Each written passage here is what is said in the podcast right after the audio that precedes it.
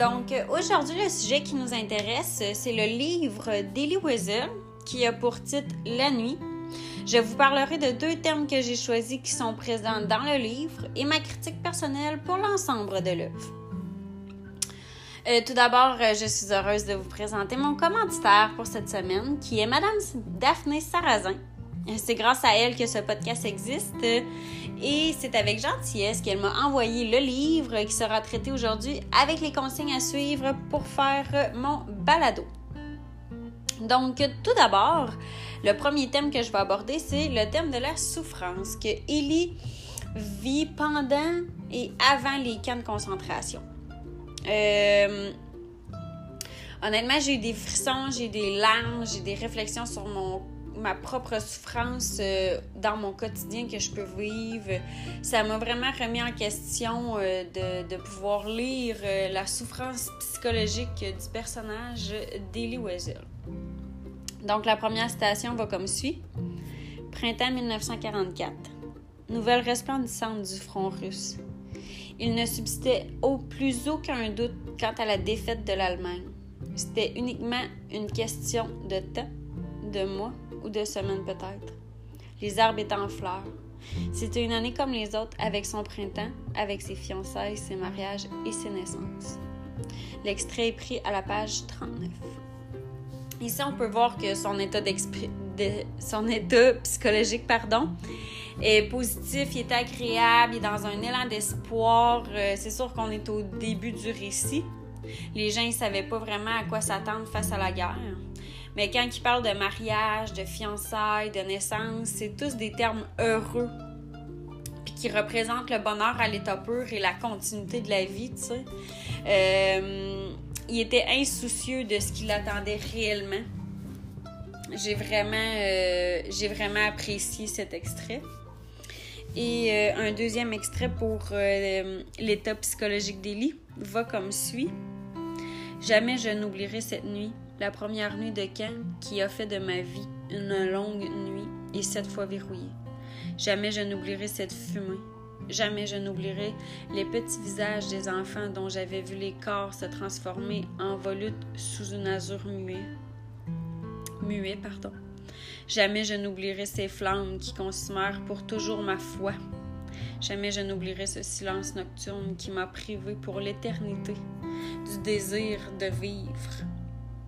L'extrait est pris à la page 78 et 79 du livre. Ici, on peut comprendre que son état psychologique a changé. Il est gravement affecté euh, par toutes les horreurs que le jeune homme a fait face. On se rappelle que euh, il n'a seulement 14 ans lorsqu'il vit toutes ces atrocités. On comprend aussi que maintenant il est arrivé au camp, puis euh, la, façon dont il est arrivé au camp, il a pris un train, puis ce, ce voyage en train a été très perturbant pour lui. Euh, il a vécu dans des conditions misérables et euh, inhumaines sa trajectoire, puis il a vu la cruauté humaine à l'état pur. Ils ont, été traités comme des bêtes. Euh, pour le deuxième thème, en deuxième lieu, je vais parler de le rapport entre Dieu et la spiritualité. Pardon. Euh, je dois dire que dès le, début, j'ai remarqué euh, que le personnage principal était étroitement lié à Dieu et aux croyances qui s'y rattachent dès le début du récit. Euh, c'est sûr qu'à cette époque-là, la religion était très importante. simplement, la guerre, là, à cause de la religion juive, Hitler veut bannir de la, bannir de la planète, faire comme s'il n'avait jamais existé, les Juifs. Sans cette religion, la guerre aurait peut-être été seulement une question de pouvoir du territoire. Il n'y aurait peut-être pas eu toute cette maltraitance-là envers les Juifs. Donc, on voit que la, la religion était très importante à l'époque. Donc, ma première citation va comme suit. L'homme s'élève à Dieu par les questions qu'il lui pose, et met-il à répéter. Voilà le vrai dialogue. L'homme interroge et Dieu répond. Mais les réponses, on ne les comprend pas. On ne peut pas les comprendre. Parce qu'elles viennent du fond de l'âme et y demeurent jusqu'à la mort. Les vraies réponses, c'est les. Il ne, tu ne les trouveras qu'en toi. Page 33-34 du récit. Euh, moi, j'ai pu remarquer que le jeune homme avait déjà euh, un éveil spirituel en lui, à se poser des questions, euh, à vouloir avoir des réponses. il se pose des questions vraiment sur l'existence de la vie, puis le sage, dans le fond, lui répond que les réponses vont venir de lui, de son intérieur, ce qui est très spirituel, je trouve, comme réponse. Euh, donc, pour ma deuxième citation pour le rapport entre Dieu et la spiritualité, il va comme suit. Je ne jeûnais pas. D'abord pour faire plaisir à mon père, qui m'avait défendu de le faire. Puis il n'avait plus aucune raison que je jeûne. Je n'acceptais plus le silence de Dieu. Avalant ma gamelle de soupe, je voyais dans ce geste un acte de révolte et de protestation contre lui page 131. Euh, là, on comprend qu'ici, euh, qu'il euh, n'a plus la foi en Dieu. il se demande si Dieu existait vraiment, il ne les ferait pas souffrir comme ça dans des camps de concentration. Il n'aurait pas à vivre ces conditions de vie inhumaines. Si Dieu existait, cette ce camp de concentration-là n'existerait plus. Euh, puis euh, par un geste euh, qui peut paraître très banal de jeûner, mais que pour la croyance, c'est très important, ce jeûne. il ne voulait pas participer à cette croyance, à cet acte de croyance de Dieu. Euh, et pour conclure, euh, mon opinion personnelle face à ce livre, je vous dirais que c'est très favorable. Euh, je suis très heureuse d'avoir reçu ce livre par Madame Daphné, car elle m'a fait découvrir un style de livre que j'ignorais que j'aimais. on va s'avouer, je ne suis pas une grande lectrice.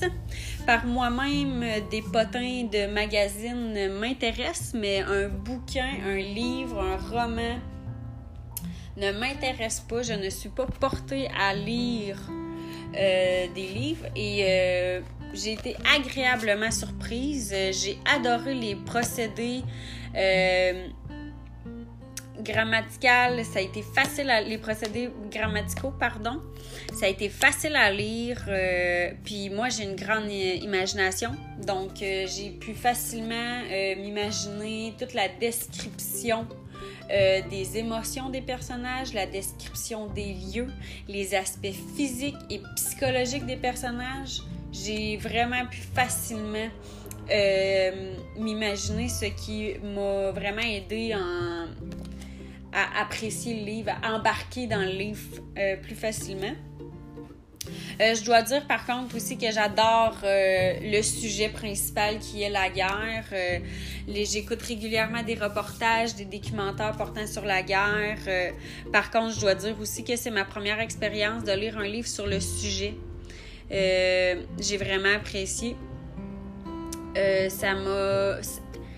Le fait de le lire a stimulé